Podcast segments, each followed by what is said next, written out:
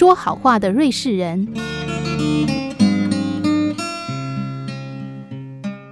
如果有个世界杯说好话大赛，看看哪一国人在日常生活中最常说好话，冠军宝座应该非瑞士人莫属吧？刚到瑞士的时候，有一次在公车上，重感冒的我喷嚏连连，又不停的擤鼻涕。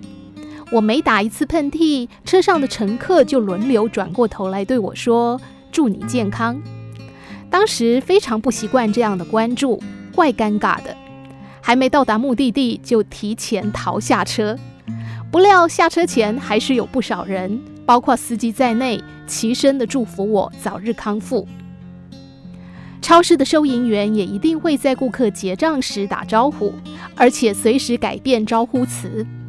例如，付完钱，你会听到收银员对你说：“祝你有美好的一天，祝你有个美好的夜晚，或祝你周末愉快。”瑞士人会道谢，然后不吝啬地回过头来也祝福一下对方，这样大家互相祝福，让购物这一件琐碎的例行公事，因此变成日常生活当中小小的快乐泉源。推着婴儿车带宝宝出门，几乎每次都会有人过来看宝宝，称赞宝宝的眼睛漂亮、肤色健康，而我这个当妈的总是听得飘飘然，觉得自己的宝宝是全天下最可爱的孩子。后来我才发现，每个小宝宝一样常常被路人称赞，而每个妈妈也都跟我一样听得很开心。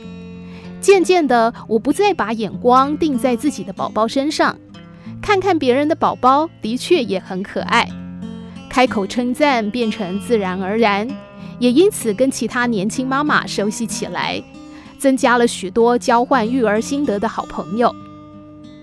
然而这些年来，最让我觉得温馨的，其实是家人之间的好话交流。老公是瑞士人，用餐完毕一定会跟我道谢，说餐点很可口，说他吃得很满足。出门上班前会祝福我有愉快的一天，临睡前还会祝我一夜好眠。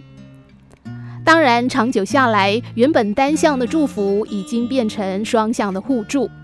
而我们的日子真的就像我们每天所说的话一般，多半愉悦又满足。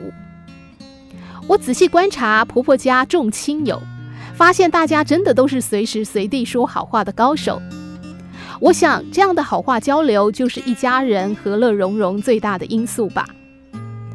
如果有机会到瑞士，在大街上买个三明治或冰棒，边走边吃，有可能会有人对你说“尽情享用”或。祝你好胃口，不必惊讶，也别觉得尴尬，只要微笑道个谢，然后继续享用。如果对方也正在吃东西，道谢之外，也可以大方的回祝对方有个好胃口吧。这就像是微笑原理，你微笑，别人就会对你微笑。情绪具有高度的传染力，不论是好的或坏的。